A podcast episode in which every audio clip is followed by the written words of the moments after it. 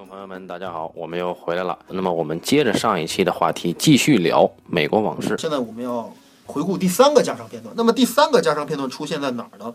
第三个加长片段是一个非常短的一个加长片段，已经挣了大钱的，已经跟兄弟们的事业风生水起的 Noodles，嗯，现在也是一个阔少，嗯，对吧？他决定再次对自己心仪的女人，也就是 Deborah 出手。嗯那么 Deborah 此时此刻已经是一个要去好莱坞谋求发展前景的一个女演员了。百老汇，百老汇，对吧？嗯是演舞台剧的，不是电影演员。那么这个时候，Noodles 安排了一个梦幻般的晚宴的场景，嗯，土豪，土豪哎炫富，对吧？对对对追女神，对不对？对当年我是小混混，你说我是小混混，你不愿意跟我走，现在哥们儿有钱了，对不对啊？嗯乐队哥们儿雇得起，嗯，对吧？包场，哎，餐厅我包场，对吧？只为女神你一个人服务。哎桌子你随便可以给你一切，我就是你的，我的一切都是你的。我只希望你跟我在一起，我只希望我挽留住你。这是这场戏。对，那么这场这个加长片段出现在哪儿呢？出现在这个 Noodles 跟兄弟们辞别，就说 OK，你们的生意，你们愿意干什么，挣钱的事儿你去干。嗯计划我不参加了，哥们儿另有安排，穿着很正式，嗯从这个这个这个 Max 的老巢，就他们这个酒吧里面出来了之后，嗯见到了 Deborah 的司机。Deborah 的司机是一个长得很怂，对吧？有点像那个年轻时候的那个谁啊？我是罗宾威廉姆斯啊，对，罗宾威廉斯的一个演员，对特别像特别像。然后这个演员很怂啊，呃，看起来很木讷，然后呢戴着一个眼镜，穿着一身司机的一身制服。然后 Noodles 走过来了之后，跟 Deborah 的司机有一段非常简短的对话。嗯，嗯这就是第三个加长片段。这个对话讲了什么？呃，我具体呃特意看了一下这个段落，然后这个段落大致说的是什么呢？好像是 Noodles 说了，说你这个打扮的这个样子啊，就说这个、这个司机打扮这个样子很像纳粹。然后呢，这个司机跟他说的意思就是，其实你是犹太人，我知道，对啊，没有人不知道你李先生，没有人不知道你，嗯就是这么一段对话。嗯这，段对话我表示非常的奇怪。哎，当时是不是弄到他问他你一个月挣多少钱什么的？对对对对对，有这样这样有这样一些对吧？意思就是说，我一个月挣钱挣的也不多，但是我用这些也就够了，不像你。对对。就是其实司机想表示对他的蔑视啊。呃，因为大家知道后面的情节就非常的令人痛心，因为 Noodles 就算设计了这么华丽的开场和这么精致的这个这个这个追求方式，也仍然没有获得女神的心。女神是一个绝对的大婊子啊！女神那个那个话特别，女神说今天晚上我之所以赴宴，我就是要告诉你，明天我就要去百老汇了，我就要去当演员了，对是来过来跟你道别的，，对，没别的意思。是的。这个 而且当年我不跟你好，小的时候你追求我，我不接受你的原因是你个小混混。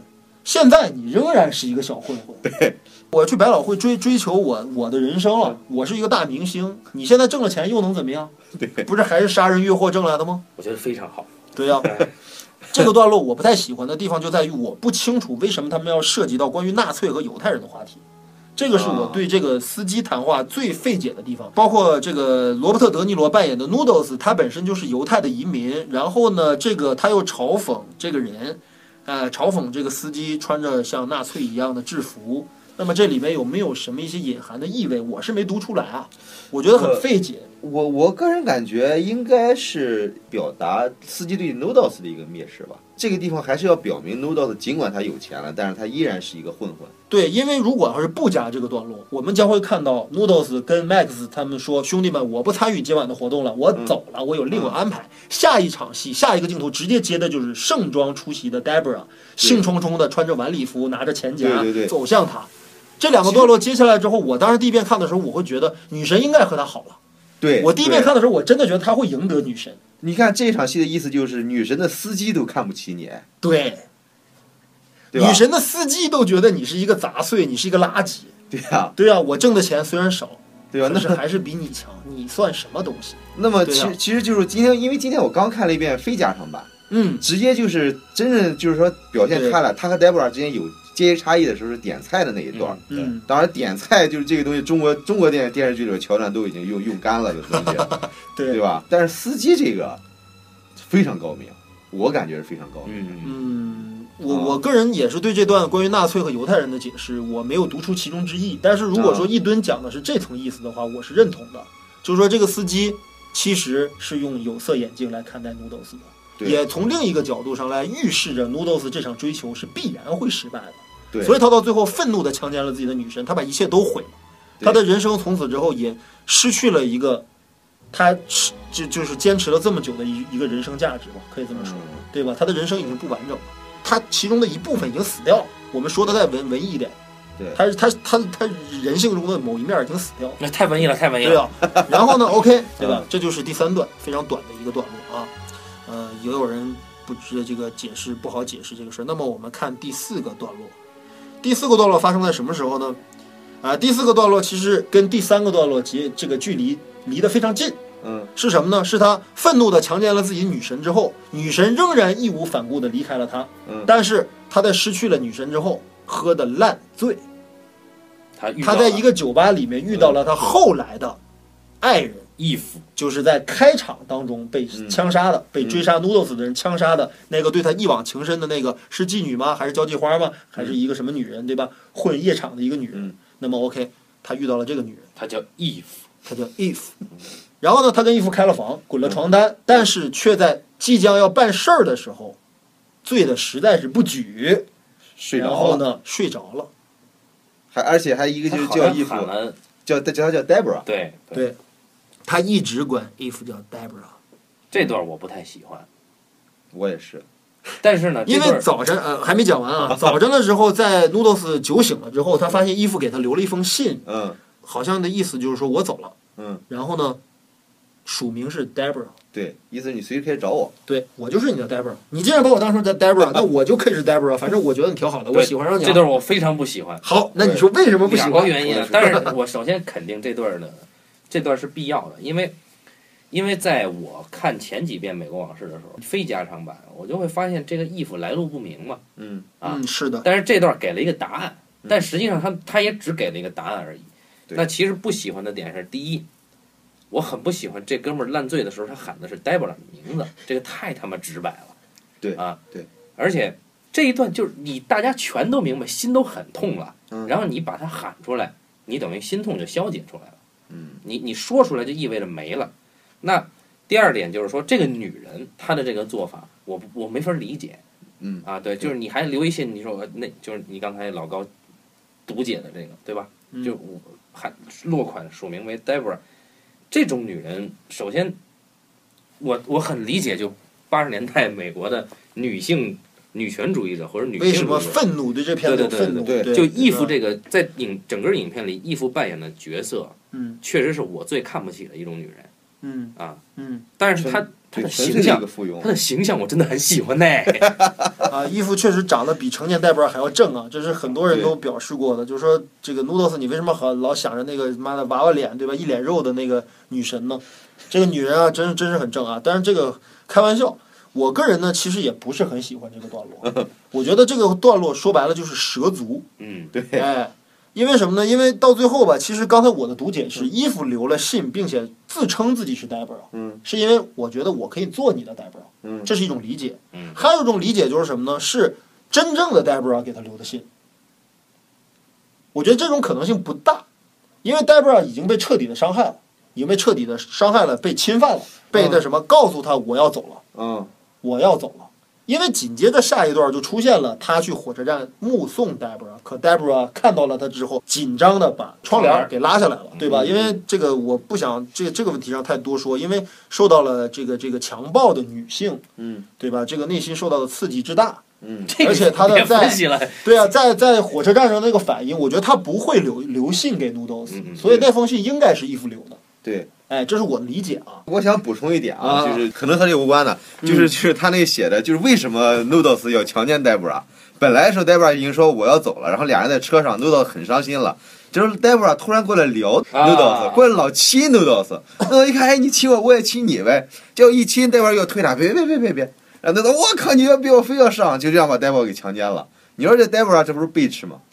对不呃，这个强奸段落也涉及的不合理。这个我我呃我不能同意啊，呃就是虽然说女女孩的心是男孩，你别猜啊，但实际上实际上就是说，当当这个女人她亲这个 Noodles 的时候嗯，不代表她真的想跟 Noodles。我觉得我我可能完全同意这种说法。啊，哦就不管是呃安慰，，我经历过一样一模一样的事情。那你说吧，你讲吧。你为什么没有犯罪入狱呢？我为什么喜欢美国往事？这还说的不够明确吗？我对号入座嘞。哦，我经历过的感情就会告诉我说，一个吻不代表爱啊。啊可是我就把这个吻当成了爱。Debra 跟 Noodles 表露的所有的一切，就是说，哎，我觉得你挺好的，你是我哥们儿，你是我童年记忆的一部分。但是，哎，小流氓，拜拜了，我不会跟你好的，所以我给你一个 kiss，表示 say 那拉。结果这一这一下击碎了 Noodles 内心所有所有的这个这个东西，然后他变成了一头禽兽啊啊，把女神干掉了，呃，对不对？听众朋啊友注意啊，老高现在已经哭了啊，他已经哭了。我声泪俱下啊。就就其实从行为上，呃，我并不觉得 Debra 这个 bitch，我只能觉得就是 Noodles 太纯真。太幼稚，呃，我我我不想用幼稚，我觉得只能说 Noodles 太纯真了。在感情上太纯就是真了。Noodles 来说，这真的是爱情。对但是对 Debra 来说，它可能更复杂。当然，对，所以我觉得这段其实处理的特别高，就是特别心痛啊，嗯所以我觉得这段是实际上是非常好的。呃，只是他跟衣服滚床单这个事儿，实在让人觉得说啊，OK，你刚被女神撅了，或者刚把女神给毁掉之后，然后你这又滚滚着一个床单，还叫着女神的名字，嗯嗯。哎，但是呢，这一段情节，你如果说他完全蛇足呢，也确实不好说跟他下一段的时候嗯。产生了一些小有意思的联系，因为在这场戏之后，在 Noodles 目送了 Debra 之后，紧接着的下一场戏是兄弟之间的一次巨大的争吵。嗯因为当 Noodles 回到了兄弟们几个的老总部的时候，发现气氛非常不好，嗯所有的人都坐在那里，包括这个 Max 的嗯 Beach，对吧？Carol 对也在那儿，大家都看着 Noodles，一言不发，气氛非常尴尬。Noodles 故作淡定，Max 说：“你他妈的到底去哪儿了？兄弟们在抛头颅洒热血的做生意，你他妈的在哪儿？”我们都加班了，你我们都加班了，你去你哪哪儿？我该不该给你那份钱呢？然后呢，斜眼儿在旁边又添油加醋的说：“哎呦，我叫你的时候你还叫 Debra，叫我 Debra Debra。”其实呼应的是那段嗯他的状态。如果说没见到他跟义父滚床单，没见到他烂醉如泥，我们难以想象到那一晚上，嗯对吧？他内心有多痛苦。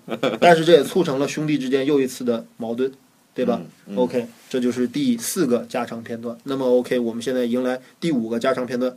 第五个加上片段发生在什么时候呢？Noodles 已经发现一切的事情似乎不是当年所发生的那样，另有隐情。在这个时候，他在一个由某机构投资的这么一个慈善的会所，还是什么慈善组织的那么一个总部，嗯发现了也垂垂老矣的当年的婊子，对吧？就是 Carol，就是迷恋 Max、崇拜 Max 一塌糊涂的那个婊子，对吧？他也垂垂老矣。结果他见到 Noodles 的时候，欲言又止的说出了：“哎，这个是一个叫布贝利部长投资的，嗯这个贝利部长啊，年轻有为啊，怎么怎么样啊？他不知道贝利部长是什么人吗？他知道那是他的男人。然后这个时候，Noodles 看到了一张照片，嗯是所有所有参与这个慈善基金会剪彩的一个相关人士的一个合影，在那上面他看到了自己的女神。嗯他问这个女人是谁，Carol 说这是一个女演员，很有名，据说跟贝利部长也很熟，嗯所以她来了，她来捧场。紧接着，我们也知道，跟着这条线索，Noodles 将会去见他的女神，见已经成名、已经成为优秀的一线的舞台剧演员的女神。原版直接接了过来，他在后台见到了女神。嗯但是第五个加长片段是他先到的剧院，女神正在主演一部舞台剧，叫《埃及艳后》。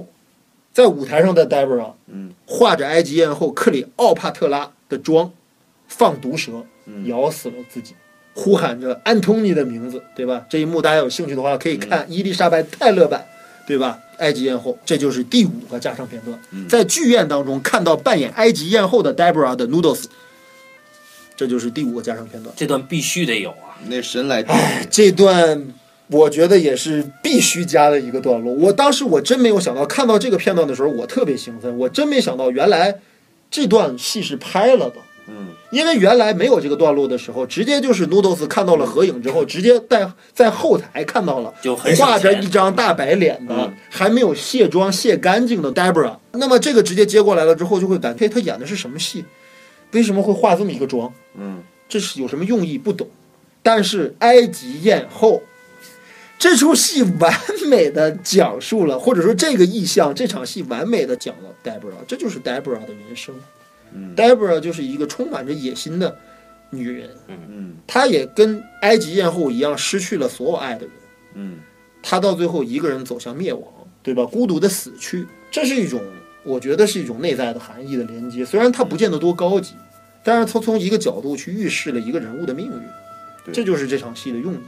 我是觉得这场戏的内在心理特别好，就是说你是一个逃亡了三十多年的，心里一直有一个负罪感的一个老头。对对对，对，然后你看着你的女神在舞台上还是那么女神。光芒四射，还在演绎的一个不老的埃及艳后的形象，还死在爱情那个点上，有对无数人在崇拜着这个人。对，然后你想想，这个男人的心理是一个什么样的心理？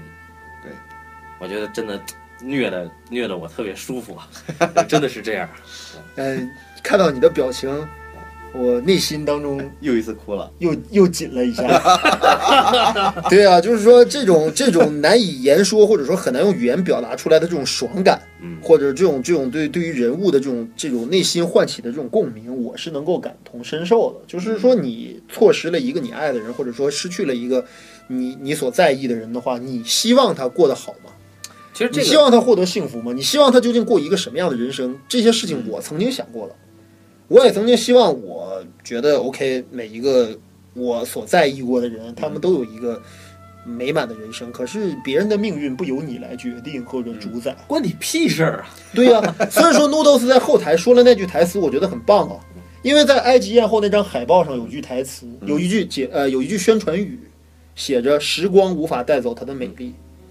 这个这个，然后 Noodles 默念了一遍这个台词之后，并且把头扭过来看着 Debra 说：“OK，这句台词就是说给你的，一模一样，就是说给你的。这个老高女神永远都是女神啊难以磨灭。走心了。我我我是这么想的，我我是觉得就是说，如果说没有这一段加长版的话，嗯嗯，呃，我会觉得有些廉价，有些突兀，就是他他他进入到剧院后台，有点太。突兀了，确实。然后，如果有了这段加长版呢，就一个是男人的心态，还有一个就是说，这个人跟这个女人之间无法弥合的那个距离感啊，就嗯就在视觉上就突出了。就他永远在台上，你他妈只能是个看客，你不可能有机会跟他共享一个舞台。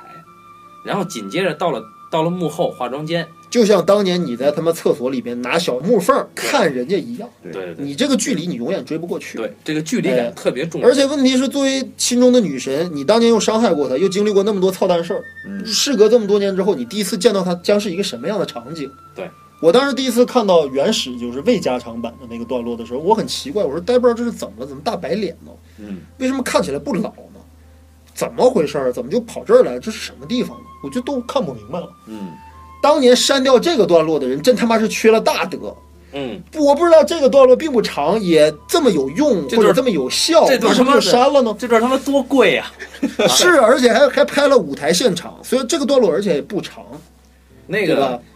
然后我也很喜欢接下来的那个段落，就是在化妆间卸妆的时候，嗯嗯，哎、他一边卸妆一边就是在掩饰他跟 Max 的一些事儿。对，嗯然后 Noodles 有句台词嘛，说你这段戏演的可真不好 是的，嗯啊、这这真太他妈好了。对你真是对这场这段戏演的是真差，你为了掩饰一个呵 呵觉得会伤害到我的东西嗯，啊，实实际上所有的伤害早就已经都种下了。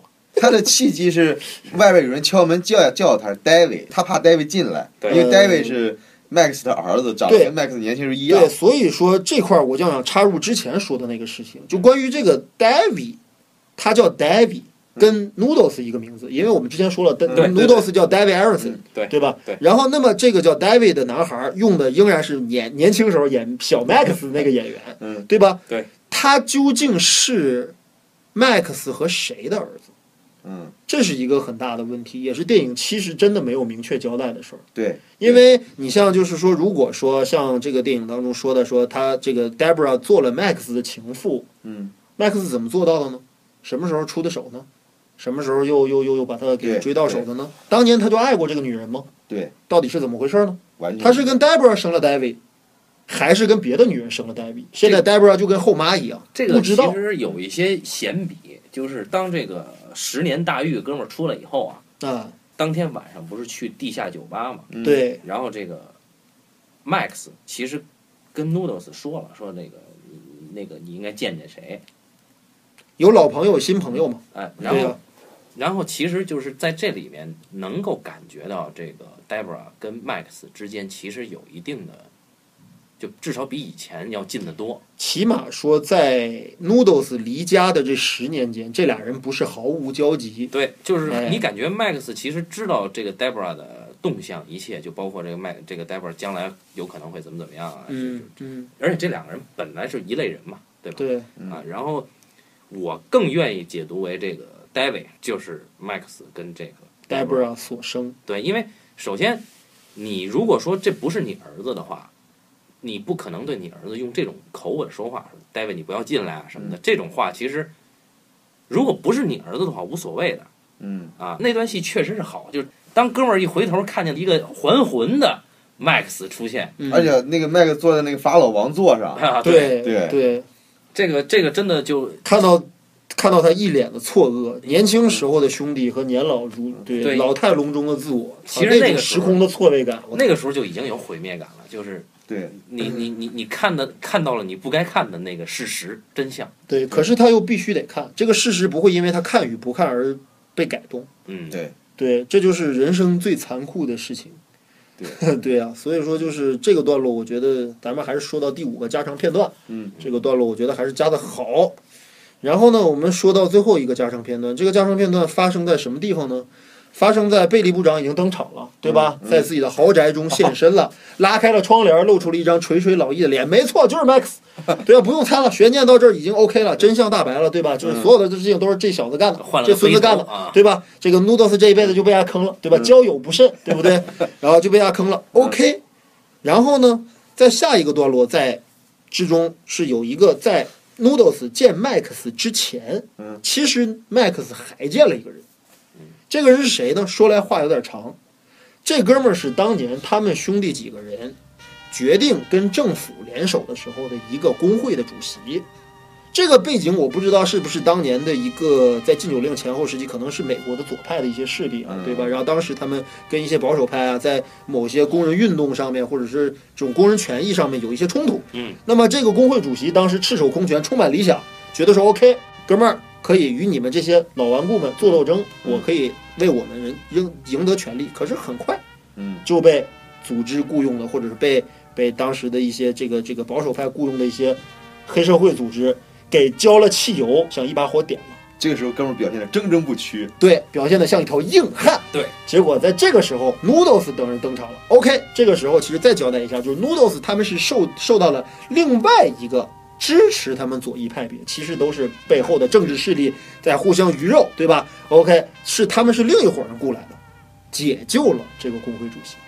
结果这个工会主席被解救了之后，仍然表现的坚贞不屈，出淤泥而不染。对，其实这工会主席啊，自始至终都表现的是一个很正直的人物。但是当这个工会主席第一次出现的时候，Nodos 老年 Nodos 从电视上看到工会主席，对，嗯工会主席说出那一番义正言辞的话的时候，这个嗯 Nodos 说，这个人跟以前一样，他妈一嘴胡说八道。对，就他他跟肥墨嘛在一块看那个电视，对，但是呢，我们在看这个电影的时候，我们发现其实这个人真正转变的时候，Noodles 已经清除这个舞台了。就 Noodles 并没有看到这个人变成一个坏人的过程。对，其实这个他跟 Noodles 接触这段时间里边，这个人一直表现的是一个理想主义者的姿态。至少表里如一的，这当时感觉还是不是伪君子。对啊，对对他们跟 Noodles 呃跟 Max 说嘛，说我不会跟你们这些人为伍的，你们就算救了我，我也不会理你们了，而且我不会跟你们合作。在医院里边，就是 Noodles 对这个人还有些敬意，对能感觉出来。对啊，但是 Noodles 在这个地方给了他这么一个定义，嗯，因为莱昂内是一个很无政府主义状态的美国，人，我们曾看那个经聊过这个事情。对啊，墨西哥往事了，就是他他是有呃明显的自己，我喜欢他对于政治的这种态度。革命往事，啊，对对，革命往事。呃，我喜欢他对于政治的这种态度，也喜欢一个人应该面对政治或者是面对很多事情的这种选择。我觉得这是 Noodles 这个人物本身让我欣赏的地方。对虽然说他没有看到那个工会主席如如何一步一步走向堕落，但起码他不喜欢与这些政客为伍，对因为这个环境就让他不喜欢。他想呼吸所谓的新鲜的空气，他想去度假，他想抱着自己的漂亮，对吧？呃，嗯炮友，然后去玩，这就是他人生的全部意义。他不想跟这些伪君子们交交流，但是这个机会对于 Max 来说非常重要，这是他步入政坛，甚至通往上流社会的一个唯一的通道，就是协助这个工会主席把背后的大佬伺候好了，嗯对不对？保护这个公事工会主席只是他们不往上流社会的第一步而已。对，工会主席出现在这个时候，并且义正言辞地跟 Max 是说，嗯，哎合作了这么多年了，互相帮忙。但是今天哥们儿是真保不了你了，你丫捅的事儿太大了，在家门口就把人车给炸了，对不对？哎，算了，这些年一笔勾销了啊啊！你别咬我就行啊，哥们儿先走一步。哎，这场戏出现在这儿，哎，啊，对，这场戏我觉得还是一个怎么说呢，就是一个交代信息多过于它的整个的表意功能的这么一场戏。啊，就是他的交代了是什么信息呢？交代了 Max 果然当年没有死，嗯。而且非但没有死，捏造了一个假身份，跟这帮人还是有联系，嗯。而且跟政府、跟这是什么机构工会、嗯。跟什么商圈的人仍然有联系，一步一步把自己洗白，而且不是只有 Noodles 或者说这帮什么 Debra 之类的人才知道 Max 的真实身份。嗯。Max 的真实身份早就有人知道，只不过就他不知道，就 Noodles 他不知道，剩下人都知道麦克斯诺什么贝利部长是谁，嗯。谁都知道，嗯。对吧？嗯。所以说这这场戏其实标志着贝利部长的真正的众叛亲离，嗯。真正的众叛亲离，以及当年呃所有的人都离他而去，以及这个人物工会主席这个人物的出现，就预示着 OK，其实这些年他是如何一步一步上位的，嗯。交代了这个信息。其实我比较欣赏那个段落，反正包括这个段落承接后边的那块儿，它有一个信息透露给大家，就有一个意思啊，表意透露给大家，就是跟这个政客比，黑社会永远是输家。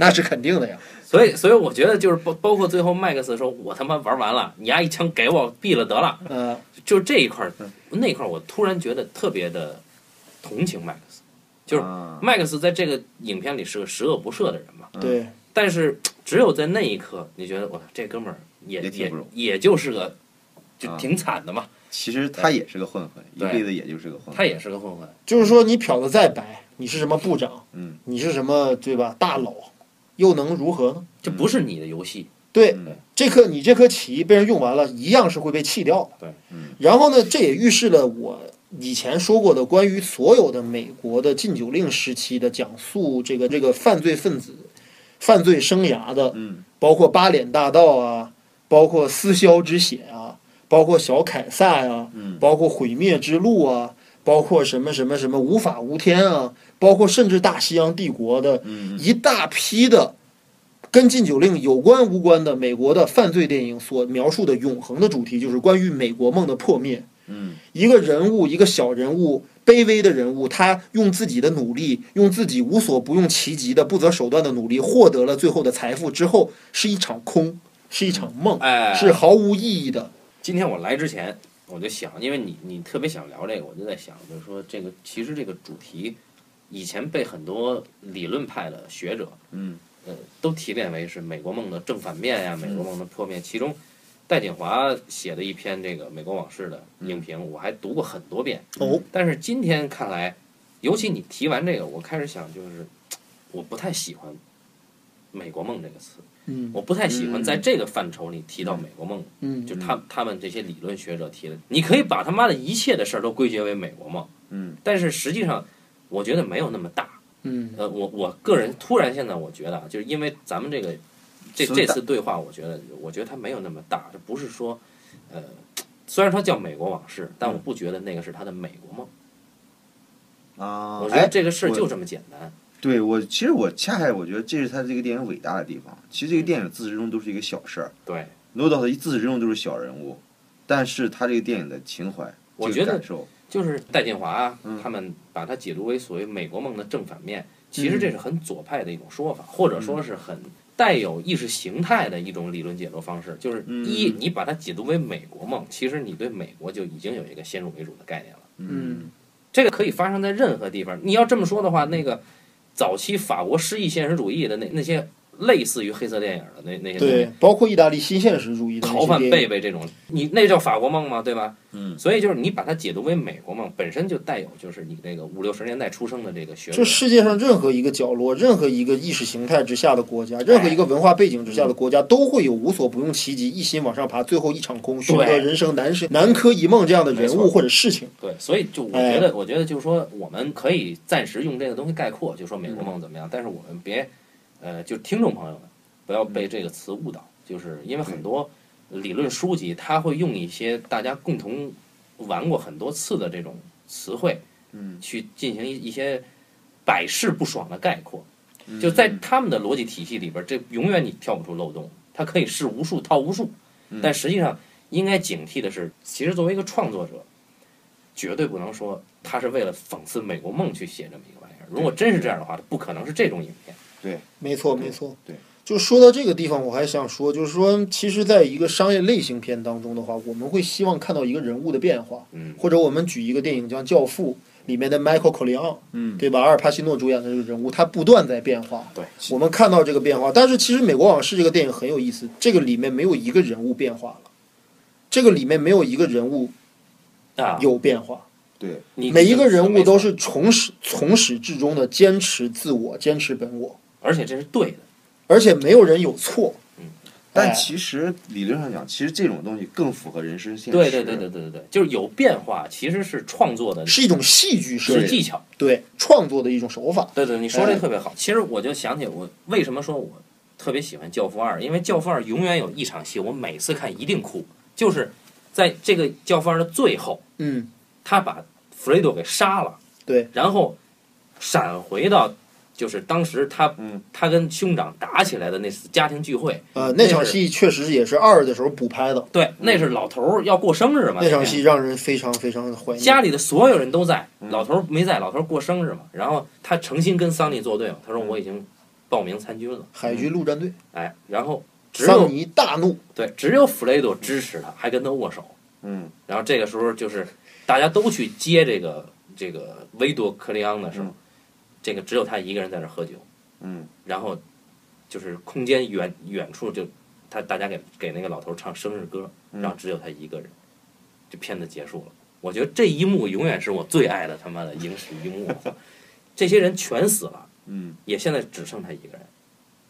真的就是每一次《教父》《教父》三部曲的每一部结尾都是“孤家寡人”这个词，所以我嗯我是我真的是特别喜欢这个这个东西。我觉得就是通过一个犯罪故事去开窥视人生，或者窥视一个人的变迁，是很有意思的一个入手点。对对对，因为犯罪是毕竟是小小众的，犯罪分子的生活距离普通大众永远是有距离的，但是它是极致的。对，它讲述的是极致状态下人性当当中的一面。也就是说，如果不是帮派分子的话，努多斯和 Max 不见得做不了一辈子的朋友。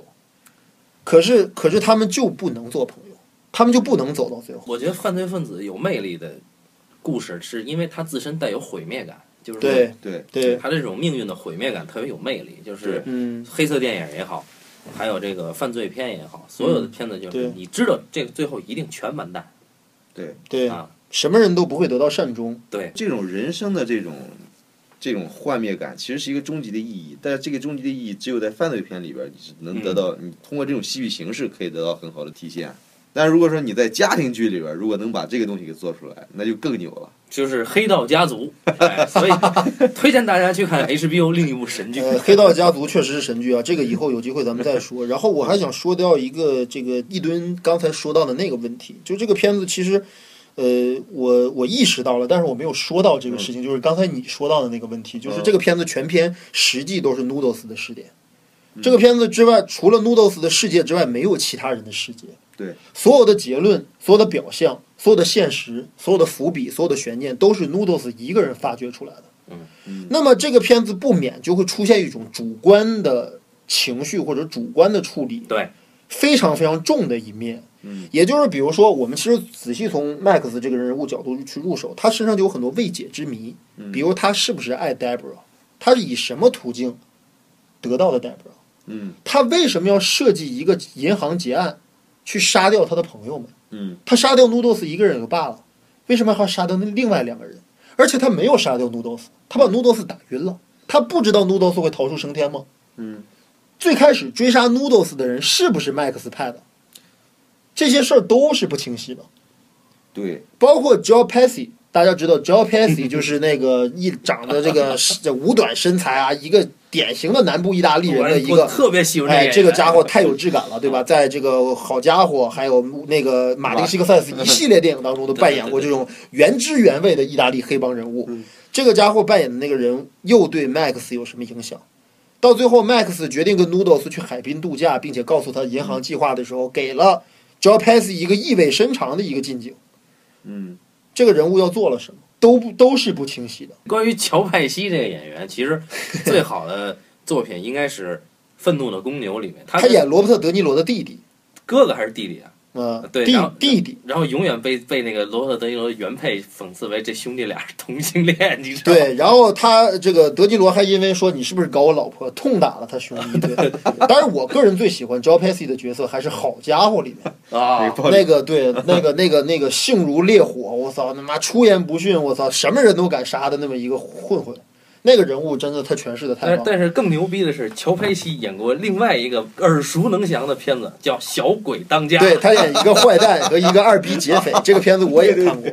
对 Joe Pesci 还在还活着，但是他已经弃影和退出影坛很多年了。莱昂内史的演员就是还有一个就是那个演那个好坏丑的丑的那个演员、啊特别牛逼那人。呃，那个丑那个演员，其实想提到一下，不知道你知道更多吗？就他叫艾里瓦拉赫，对他不是去世了吗？呃，他已经去世了。他是美国其实很好的一个舞台剧演员，啊，因为他的演技就很浮夸。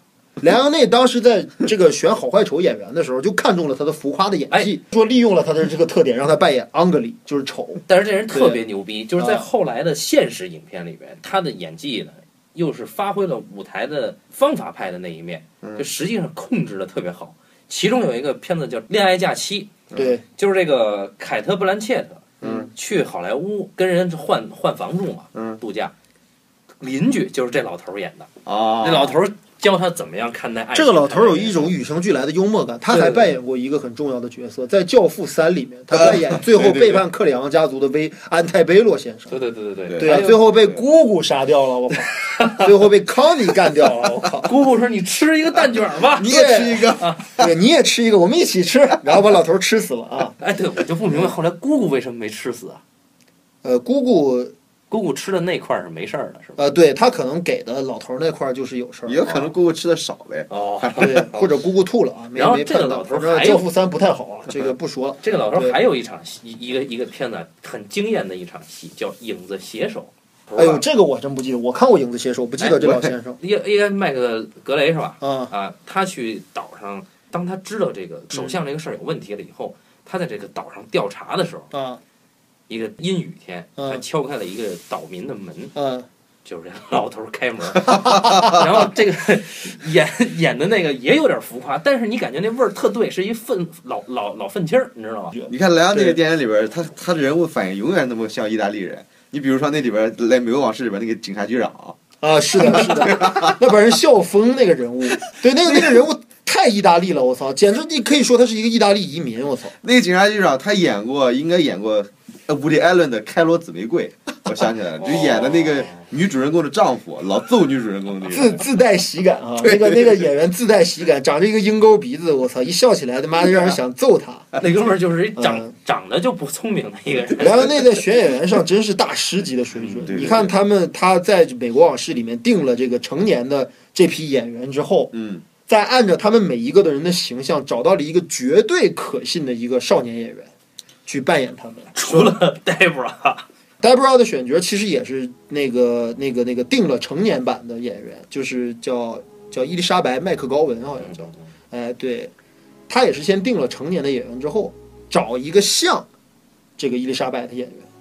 结果找到了当年正值青春期的詹妮弗·康纳利。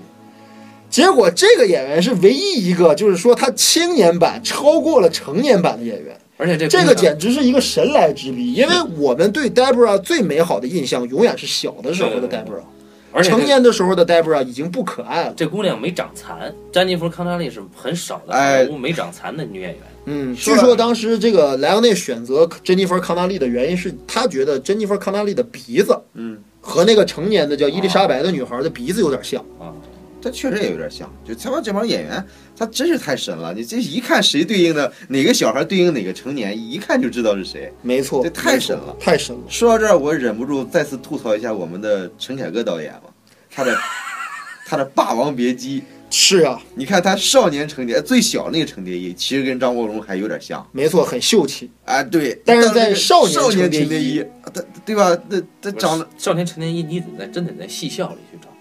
不是，但是但是他那个形象，你说他要是袁四爷小时候，我觉得这还行。啊程蝶衣小时候，对吧？呃这这个我觉得也无奈啊。这个据我了解，可能就是少年程蝶衣，还真的确实是在北京戏校还是中国戏曲找的一个，就是唱青衣和旦角的一个男孩儿是这个男孩儿也有他，啊。对啊，这个这个男孩儿形象可能距离张国荣的出神入化还是具有相当的距离。不过你说不找一青衣唱青衣的小孩儿来演程蝶衣小时候，那你找谁呢？对，这这有有有难度。对呀、没错，而且他还要要唱思凡，对吧？还要唱一段，那么你说还是没办法的事儿。我只是说这个这个这个珍妮弗·康纳利的这个优秀啊，比成年的 Debra 伊丽莎白还要优秀，是这个电影无心的一种，或者是有心的一种作为。因为对 Debra 在童年的时候把 Noodles 请到了自己的面粉房里面，嗯，去跟他祷告，双目盯着他。我觉得，我觉得真的就是你，你塑造了一个让一个让任何男人都无法拒绝的女神。对，就这种这这个女人对于你的致命摧毁能力是是一个男人所无法无法抵挡得了，对对对，对吧？所以说，但是那一刻又是这部电影当中最美好的一场戏。对，哎，其实 Noodles 这个人可悲，就他活了一辈子，就活的就是这点事儿，活一个兄弟，活一个爱人，这就是他人生的全部意义。所以他的人生像梦一样。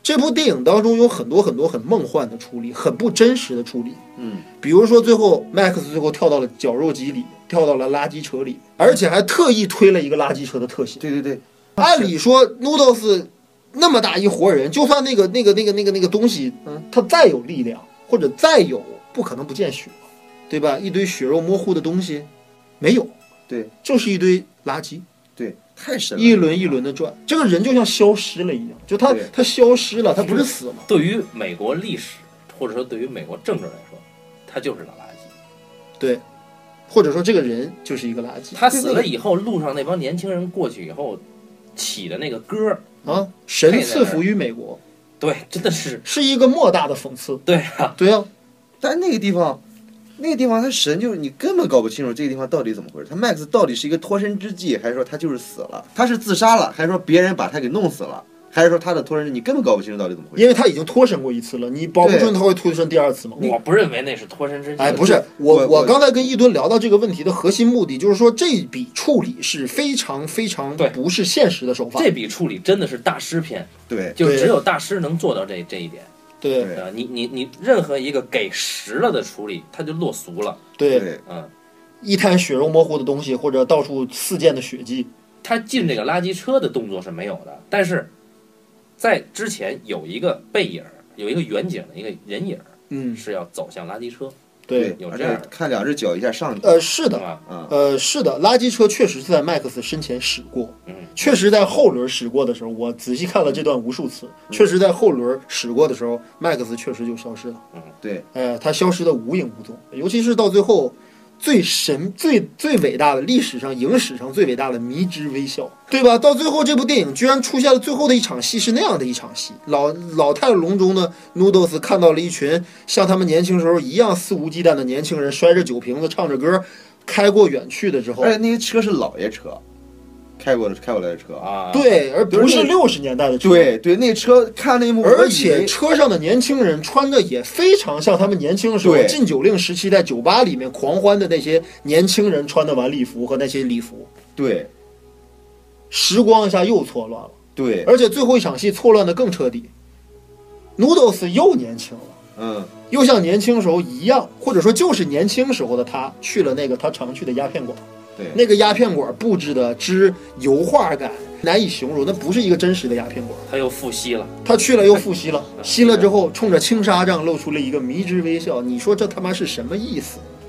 对吧？无数人去揣测，无数人去解读。有人说，其实一切都是他的一个梦，对吧？为什么会有这样的感觉呢？就是因为这部电影其实太主观了，就像就像一吨曾经说过那，它介于写实与写虚之间。所以对我来说，这个结尾就特别难过，你知道吧？我就没有《西部往事》那个结尾看着，就历史真的是历史啊！就你们这些人不会在历史里的，所以你们走啊。嗯，然后这个女人哺育了这个历史，火车来了，嗯，这哥们儿驮着另一个哥们儿就走了。哎，所以我是觉着，呃，你看《西部往事》，它很明确的讲了三种人他们的游戏规则是怎么回事，他他们是怎怎么样被另外一种规则给取代了的。那三个人物非常典型，一个是印第安后裔，对一个是已经成为商人的一个白人的一个侵略者或者是一个殖殖民者，对对还有原生原味儿的这个就靠打家劫舍的这种土匪，对吧？这些人都将在历史当中被淘汰，这就是西部真实的历史。对啊，对啊所以说《西部往事》的它的表意、它的主题表达，如果说不看这个电影，光看它的剧作设置，你也能完全的 get get 到它这个点。嗯，但是《美国往事》不是这样的，《美国往事》你看剧本，它就是 Noodles 一个人的往事，它主题太大了，远远不是就刚才你说的，不是一个美国梦可以概括得了的东西。嗯正因为对啊“美国梦”这个词很大，对。它，用在这儿就很很不合适。像这种人物，他的个人能够囊括无数的复杂性在里边，对，就也不能局限到“美国梦”这个词。看就是说，对于这种功利主义或者叫理想主义的这种永恒的这种冲突，嗯，它可以作用在夫妻、朋友、兄弟、合作伙伴任何一对关系之中。嗯这个主题是永恒的，就你永远会在一部作品当中看到一个现实功利主义者或者是一个现实主义者跟一个理想主义者他们的冲突。但是为什么《美国往事》能拍得这么好？我觉得就是因为他用一个四个小时的篇幅，展现了一个人人生当中他可能展现的所有的片段，或者所有所有的东西，就像他从始至终未未曾变化一样。他经历了这么多事儿，他没有变化，人生就像一场梦一样。就像刚才那个这个这个谁说的，就说 OK，我看到了西部西部往事当中给了那么明确的一个解释，对吧？但我承认那是西部的历史，那是莱昂内对于西部的一种美国西部拓荒史的一种理解。嗯，那么《美国往事》是莱昂内对人本身的一种理解，或者对于人生的一种理解，所以它确实很大，所以他到最后才会有青纱帐之迷之微笑。因为上次咱们聊的时候，就感觉 Max 很多行为里边好像存在着 bug，对对吧比如说有有有不完整的逻辑链条，感感觉像是一个 bug。他明明设计好，对吧？感觉要把哥们儿都要干掉了，他为什么把那个 Noodle 打晕？好像放了 Noodle 一马。结果这个事完了之后，Noodle 立刻遭人追杀。那么这帮人是不是 Max 给派过来的？对，这些事情你都不知道。这个莱昂内他写了这么多年剧本，换了那么多编剧，嗯，这个地方一定是他非常清楚的，但是他不要这个东西，对。他一定要局限在 Noodles 的视野之内。作为一个四个小时的电影，嗯，他也不想把所有的情节点全部逻辑链条都梳理清楚。在《西部往事》当中也一样，嗯，《西部往事》仍然也有很多的东西是我觉得在剧作上不严谨，或者说是比较意象化的。对呃只是给了结果，并没有给出原因或者是中间的过程。对对对哎，西部往事更抽象。对，哎，西部往事预言式的东西，我操。对对，所以莱昂莱昂内的伟大简直不用再形容。我觉得《美国往事》还有一个令我难以忘怀的东西，就是莫里康尼的音乐。那是我迄今为止觉得莫里康尼大家知道啊，对吧？老爷子今年八十九岁高龄吧，嗯，刚刚通过八个人，也就是从昆汀这过了一个最佳配乐。老爷子写的好音乐，怎么就能局限？而且八个人的音乐我听了，是一个极度复古的一段、啊对对曲式。这个音乐当年在七十六七十年代。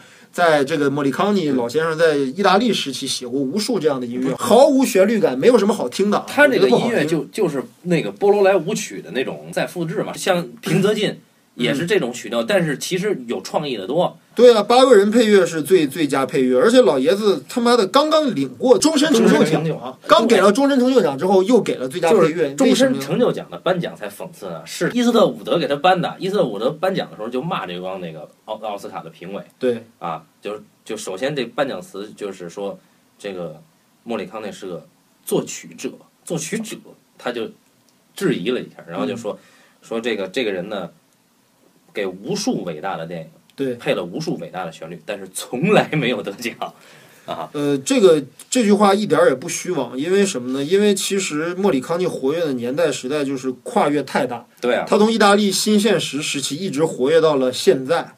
每一个时期的意大利的每一个电影流派最重要的导演，包括美国的重很多重要的导演，他都合作过所以有生之年咱们也算听过莫里康内，对吧音？乐会。对对，啊对，呃，但是就是说想找老爷子做做个音乐，估计是这辈子都实现不了的愿望了。然后昆汀牛逼啊！还是莱昂内，还是莱昂内赶上了好时候。嗯，啊，而且 而且，其实我后来看过一个很有意思的纪录片，里面有一张照片，嗯，是当时莱昂内上小学的时候的同班同学的一个合影。嗯，老老哥两个当年是同班同学，嗯，小学同学，但是他们俩到后来合作第一部《荒野大镖客》的时候才认识。说我操，你当年也是那个学校的，我也是那个学校的，然后我叫莱昂内，你叫莫里康尼。对啊，就是说老爷子一辈子写出的伟大的音乐当中，最伟大的，我觉得就是美国往事的音乐。我觉得是西部往事的音乐。甭管是哪个往事的音乐，莫里康内几乎已经是半个导演了，我觉得。那他的音乐已经到了可以影响整个一部影片情绪的这个基调的这么对对，一个。就是常规的工作方式，那是莱昂内先让莫里康内给一个旋律，然后他他会在这个旋律上进行呃，莫里康尼莫里康内音乐的这个旋律感和他的谱谱谱写的这个节奏，嗯，都影响了莱昂内对于表演对对啊运镜的节奏的判断。达到的那种完美的融合，是他跟任何一个其他合作过的，包括像托纳多雷这种导演、塔伦蒂诺这种导演都不能比比拟的一种默契。但而且莫里康内的音乐牛逼在，就是你把它用在其他的电影里一样牛逼。比如说我们的一代宗师，比如说昆汀用的那些电影，对对，你比如说这个这个像《无耻混蛋》啊，这这个里面用的莫里康内的一些原来配在配在不知名的电影里的原声音乐就用活了。然后王家卫又把他在这个 Deborah 这个主题的嗯，这个音乐用在一代宗师的叶问的上面，呃这个令我十分之反感，因为那个旋律只属于我和我的 待我倒是觉得还是用的很不错。昆汀在在那个《杀死比尔》里边用了很多那个呃莫里康内的音乐，但是是用的是老爷子之前给别的电影做的旋律，对对对它属于版权借用，就是我属于买下你的版权。那个地方它有意思的地方就是说，你再看，如果把那些原版电影都是很难找那种很烂那种西部通心粉电影。我当时特别迷这事，我都找出来看了看，发现那电影太烂了，我操！但是那音乐确实神，但是音乐跟那电影影像一点都不搭。结果呢，昆汀把这音乐拿过来一用，用的神乎其神，完全超越了原来那个电影的档次。没错，昆汀对于莫里康尼的迷恋不止，肯定不是一两天了。他当年在当录像带老板的时候，不知道看了多少同性粉电影，并且只关注了到这个伟大的音乐，而且他脑海中估计都幻化出来，哎，这段音乐要我来用，我肯定要拍这么一组画面，所以才会有那个无耻混蛋当中相爱相杀，对吧？犹太女孩和那个德国狙击手相爱相杀那段完美的他妈的节奏那个音匹配乐绝了，那那一段绝了。那段节奏，什么叫相爱相杀？看看那场戏，我操！对对对听听那段音乐，听听那段节奏，我操，才是相爱相杀。那个那个这个莫里康内在星光大道上留手印的时候，不是昆汀去了吗？是啊，昆汀他们都是莫莫大师的粉丝。昆汀说莫里康内的所有唱片嗯，我都有，而且超过了我对一个美国美国一个特别有名的一个乐手，约翰不是威鲍勃鲍勃迪伦好像。啊啊，啊，他好像好像我我第一收藏的是他的，啊，然后我能跟他合作，我操，还是昆汀牛逼啊！对啊，而且老爷子已经八十九岁了，然后就推荐大家辈子也就只有机会跟你合作了。我推荐大家去听一听那个马友友和莫里康内合作的一张专辑，那个还是非常厉害。对，嗯，我但是我仍然觉得说了这么多，不管是昆汀还是托纳多雷，我觉得莱昂内跟莫里康尼合作的每一部电影都可以称之为绝唱。托纳托雷是谢，我也这么觉得。呃，也别这么说吧，反正但是我觉得托纳多雷的音电影肯定没有拍的没有莫里康尼音乐好，就那个电影配不上莫里康尼的音乐，我感觉到。差的。然后呢，，对啊，就是但是我觉得能达到绝唱的只有莱昂内和莫里康内。嗯，莱昂内的每一部电影都是为莫里康尼的音乐拍的，莫里康尼的每一段作曲曲式都是为莱昂内的镜头高山流水一般的配合。其实这么这么一一想的话，就是就是昆汀那电影确实是在之后最能配得上莫里康尼音乐的电影吧。那是因为他对，他就是那音乐他大量的听到了莫里康尼的音乐之后，为了这个音乐设计了戏，对对对，哎，呃，都这莱昂内也是先有的音乐，好多是先有的音乐后做的电影嘛。对，没错，这种合作方式其实我觉得昆汀也学到了。虽然《八个人》不是一部多好的电影，包括那个金敏去做动画，也要平泽进先给一个。对，然后就我觉得不能再聊了。关于你的 Number One 美国往事，我们就差不多就可以了。是啊，我觉得今后我也可以不能再来了，因为我了却了我人生当中一个最大的愿望，就是能够在一个平台上能够把美国往事说一说。我们先把平台做大，不能让你的愿望空空。好吧，然后有关于这个莱昂内的一些其他的西部片，我觉得上次聊西部片的时候，半斤后来也跟我说了，聊的不是很细啊，对莱昂内的功绩和他的风格以及他的很多东西，其实没有展开来说。有机会的话，肯定我们还会再回顾这个伟大的导演。我们要专聊一期西部往事。呃，希望半斤在这次节目之后能配上我的 Debra，你的音乐 对吧？好，做节目的收尾哎哎。，对了，Debra 那个在《一代宗师》里跟他原来的那版有变化，是不是听出来了？没听出来，因为我没想听着，哦，我听到了就觉得别扭。呃，那我用原版啊。好，那感谢大家收听这一期的半斤八两啊，下期再好，见谢。谢大家，。再见。